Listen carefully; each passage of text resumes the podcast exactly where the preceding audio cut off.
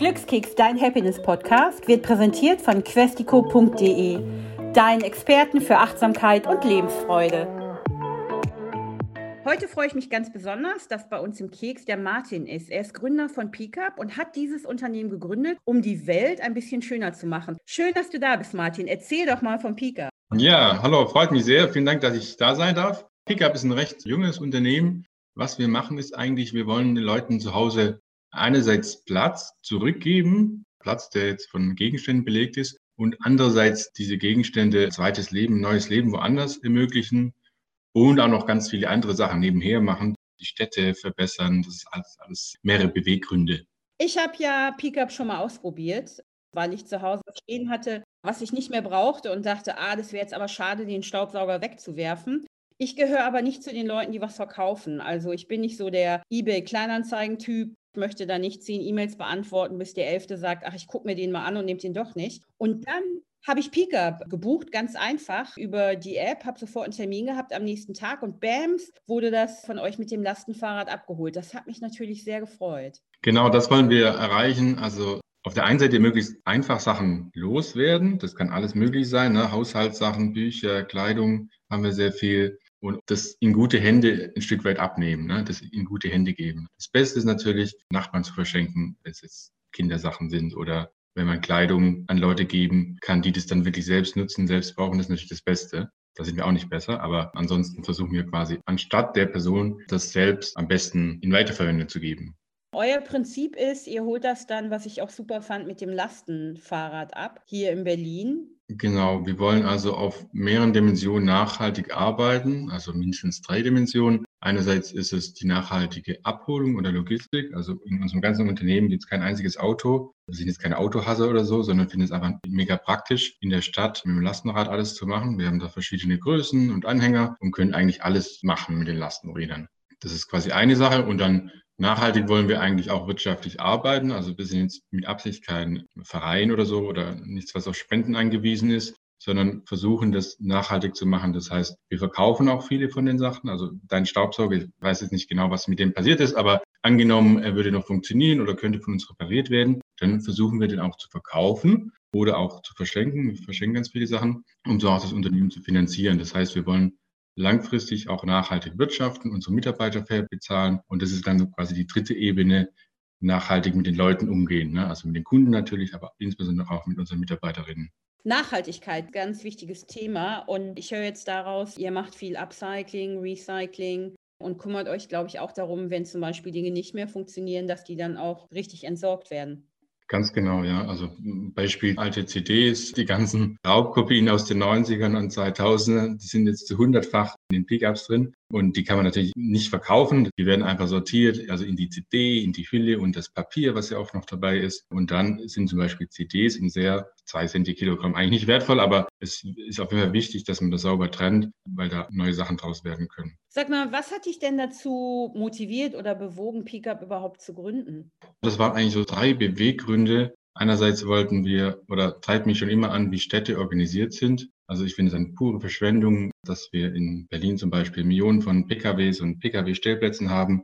Und man sieht in, in anderen Städten, jetzt in Paris oder auch in Stadtteilen oder kleinen Plätzen in Berlin, dass es anders sein könnte. Und wir genießen ja immer die Zeit ohne Autos in Parks oder in Freizeitparks. Da ist ein wesentliches Element, dass keine Autos da sind. Und das treibt mich schon immer an, dass ich das ein bisschen lebenswerter haben möchte. Das ist quasi ein Antrieb, deswegen auch das mit Lastenrädern. Und das Zweite war, dass es heutzutage extrem leicht ist, alle möglichen Sachen wirklich innerhalb von 24 Stunden nach Hause zu bekommen. Also das Abstruseste kann man sich heute nach Hause bestellen. Kommt am nächsten Tag, völlig effortless, also ohne Aufwand. Aber wenn ich jetzt eine Kiste voller Krimskrams loshaben möchte, dann ist es gar nicht so leicht, weil eigentlich müsste man das dann jeweils einzeln anschauen und gucken, wo entsorge ich das, muss ich das verkaufen. Das ist also relativ schwierig. Und da wollten wir so eine einfache Möglichkeit anbieten, das dritte eben der Gedanke, viele von den Sachen, die wir zu Hause oder mir geht es zumindest so, auf die Seite lege. Das kann sein mit jemandem zusammen dann gibt es plötzlich zwei Drucker, zwei Mixer, zwei was weiß ich. Und immer eine Sache wird natürlich auf die Seite gelegt, falls mal was ist, ne, so als Ersatz. Und vielleicht gibt es noch den dritten Drucker, der auch noch irgendwie rumsteht, von dem man nicht so genau weiß, was da jetzt war. Und das steht einfach über Jahre und verliert immer mehr an Wert. Diese Sachen ein Stück weit rauszubekommen aus den Haushalten und früher in Wiederverwendung, bevor sie komplett wertlos sind. Vielleicht hätten diese tausende VGA-Kabel, das sind diese alten Monitorkabel, die jeder noch zu Hause hat, die kann man jetzt nicht mehr nutzen. Ne? Aber vor zehn Jahren hätten die vielleicht noch eine Nutzung äh, gehabt woanders. Ich habe auch so eine Schachtel hier im Schrank, da sind alle Ladekabel, sämtliche Ladekabel von irgendwelchen Telefonen drin. Und dann denke ich manchmal, ach, vielleicht braucht es doch jemand. Aber das ist ja umso besser, dass es euch gibt, weil ich finde es halt auch ganz spannend. Ihr repariert das, ihr verschenkt das und ihr habt ja auch, glaube ich, mindestens einen Laden hier in Berlin, oder? Aktuell ist es ein Laden in der Regaer Straße. Das ist so ein bisschen ein spezieller Laden. Einerseits, weil viel verschenkt wird einfach vor dem Laden und andererseits, weil natürlich so wie die Sachen reinkommen, also wir bekommen ja quasi kistenweise, säckeweise alle möglichen Sachen.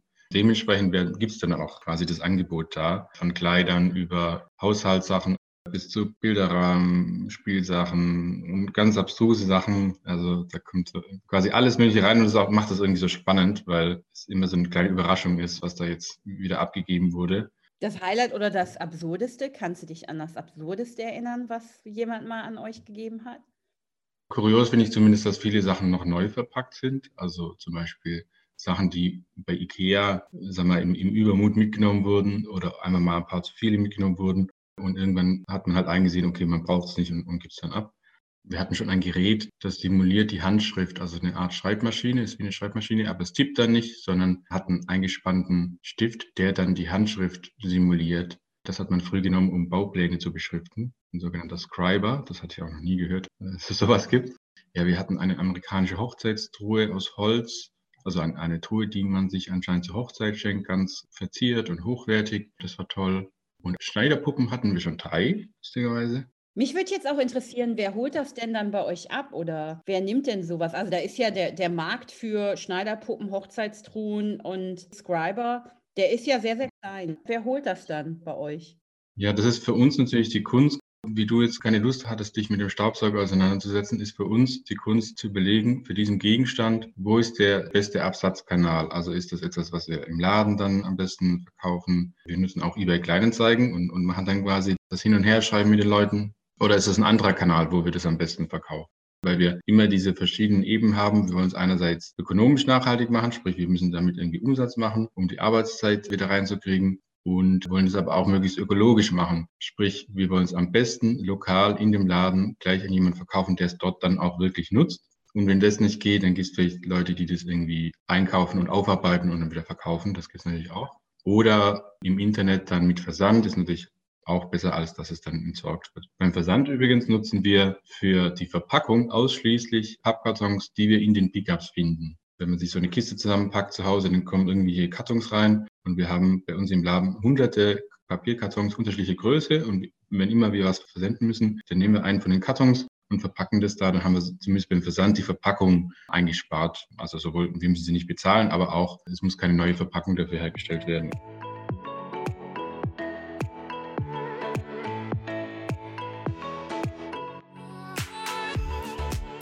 Das ist ja ein ganz wunderbarer Zyklus, was für mich persönlich auch ganz spannend ist, weil ich versuche eben auch, wie du das eingangs gesagt hast, Dinge, die ich nicht brauche, entweder zu verschenken an Menschen, die ich kenne, oder das Berliner Prinzip, ich stelle das vor die Tür und dann wird es mitgenommen ganz oft. Und was ich da auch schon beobachtet habe hier vor meiner Tür ist, teilweise sieht man dann ja Menschen, die gucken dann auch so und nehmen nur zwei, drei Sachen. Und das mag ich daran. Genau das, was ihr macht, das in diesen Kreislauf zurückzubringen und nicht in den Müll zu werfen. Dass ihr dann eben sagt, okay, wer kann es nutzen? Wie können wir davon irgendwie die Leute bezahlen? Ne? Und mit den Ressourcen wirklich gut umzugehen. Das ist ja das, wo wir uns alle ein bisschen mehr drum kümmern sollten. Übrigens machen einige von unseren Kunden das auch so, dass sie zum Beispiel dann die Abholung von drei Kisten bestellen, diese Kisten rausstellen, schon mal ein, zwei Stunden früher zu verschenken hinschreiben und wir dann also die Reste abholen, das niemand unbedingt wollte. Weil bestimmte Sachen, also es gibt Sachen, die können sehr viele Leute nehmen, damit meine ich einen Blumentopf, ein Buch, aber ganz bestimmte Sachen, zum Beispiel das Ladekabel für ein ganz bestimmten Akkuschrauber. Das muss man eigentlich richtig wir, annotieren, ins Internet stellen und dann gibt es die drei, vier Leute, die es in Deutschland genau dieses Ladekabel wollen. Um die zu erreichen, muss man da eigentlich diese Arbeit machen. Und da hilft diese zu verschenken Box wenig oder ist unwahrscheinlich, dass die richtige Person dann vorbeiläuft. Das können wir dann machen, diese Arbeit. Also diese Kombination, Peak-up bestellen und dann zu verschenken, Box trotzdem rausstellen davor und dann sicher sein, dass dann alles sauber ist. Das machen auch einige Kunden. So, jetzt hast du ja dieses Unternehmen gegründet und es gibt es ja jetzt auch schon eine Weile. Was daran ist denn für dich besonders erfüllend oder was bedeutet, du hast ja als Unternehmensgründer und äh, glaubst ja ganz stark an die Idee, was macht dich denn da besonders glücklich? Ich hatte davor ein erfolgreiches Unternehmen, aber bestimmt schon 40 verschiedene Ideen, die ich in unterschiedlicher Intensität und Energie verfolgt habe. Aber was ich jetzt noch nie erlebt habe, ist die Emotionalität der Kunden, sowohl auf der Seite die die Sachen abgeben. Das sind teilweise Leute, die sind so emotional berührt von dem Service oder von auch den Sachen, die sie abgeben. Das ist irgendwie sehr berührend. Wir hatten jetzt eine Dame, die hat wirklich geweint, als sie die Sachen abgegeben hat. Also sie wollte die Sachen nicht zum Wertstoffhof bringen, war sie auch gar nicht körperlich in der Lage und wusste an, ansonsten nicht, wohin damit. Mit uns hat sie quasi das Gefühl bekommen und auch die Gewissheit bekommen, dass wir uns quasi bestmöglichst darum kümmern und die Sachen auch wertschätzen. Und dann natürlich auf der anderen Seite, auf der Seite, wo die Leute dann quasi günstig Sachen kaufen können oder geschenkt bekommen, bei uns im Laden in der Rigaer Straße, da gibt's immer wieder den Daumen hoch und jemand freut sich über irgendeinen random Gegenstand, den sie umsonst oder günstig bekommt. Da kommt quasi die Freude zurück. Und das treibt einen natürlich an, weil es natürlich unglaublich viel Arbeit ist, die Sachen irgendwo in der Stadt abzuholen und dann aber auch die Sachen einzeln anzuschauen, zu verstehen, was ist denn dieser Gegenstand, wo gehört er dazu, oh, da ist noch ein Teil, wie kann man das reparieren, dann die Entscheidung zu treffen, ist das was, was man noch retten kann oder ne, wohin damit, das ist wirklich ganz viel Arbeit und dementsprechend wichtig ist natürlich auch diese positive Rückmeldung von den Leuten. Ich kann das ja total nachvollziehen. Also mein Beispiel mit meinem alten Staubsauger, da kam halt einer seiner Kollegen, der war auch super nett, der kam genau zu der verabredeten Zeit und ich habe dem dann halt meinen Staubsauger samt Ladekabel gegeben. Das war so ein Akkuding und meinte, das funktioniert noch. Und er hat sich dann auch gefreut und meinte, das wäre super, weil dann können wir es ja ne, wiederverwerten. Wir versuchen natürlich, wir haben intern quasi so ein Tool, was den Leuten hilft, den Mitarbeitern hilft, wirklich pünktlich zu sein. Da gibt es so ein halbe Stunden Zeitfenster, wo die Leute buchen können. Und wir versuchen intern innerhalb der ersten fünf bis zehn Minuten zu erscheinen weil wir denken, dass die Leute, wenn es quasi gegen Ende des halben Stunden Zeitfensters ist, dann werden die Leute vielleicht unruhig, kommt Pickup noch und zu früh wollen wir natürlich auch nicht kommen. Deswegen erzielen wir quasi auf diese ersten fünf bis zehn Minuten. Und auf der anderen Seite wollen wir natürlich nicht, dass der Fahrer zu früh da ist, dann muss er warten. Das ist also eine spannende Herausforderung, das richtig zu timen und die Erwartungen der Nutzerin damit abzustimmen. Aber ja, scheint ja geklappt zu haben in deinem Fall. Sag mal, macht ihr das in ganz Berlin? Berlin ist ja riesig.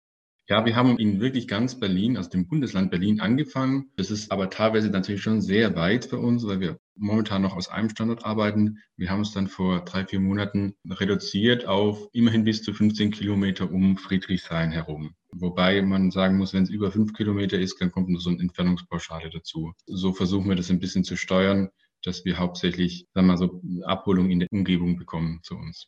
Wir planen aber weitere Standorte zu eröffnen, noch in Schöneberg und in vermutlich Tempelhof, so dass wir wirklich ganz Berlin abdecken können und auch diese Entfernungspauschale dann wegfahren kann für die Kunden in den Gebieten, so dass es wirklich nur 4,50 Euro je Kiste kostet.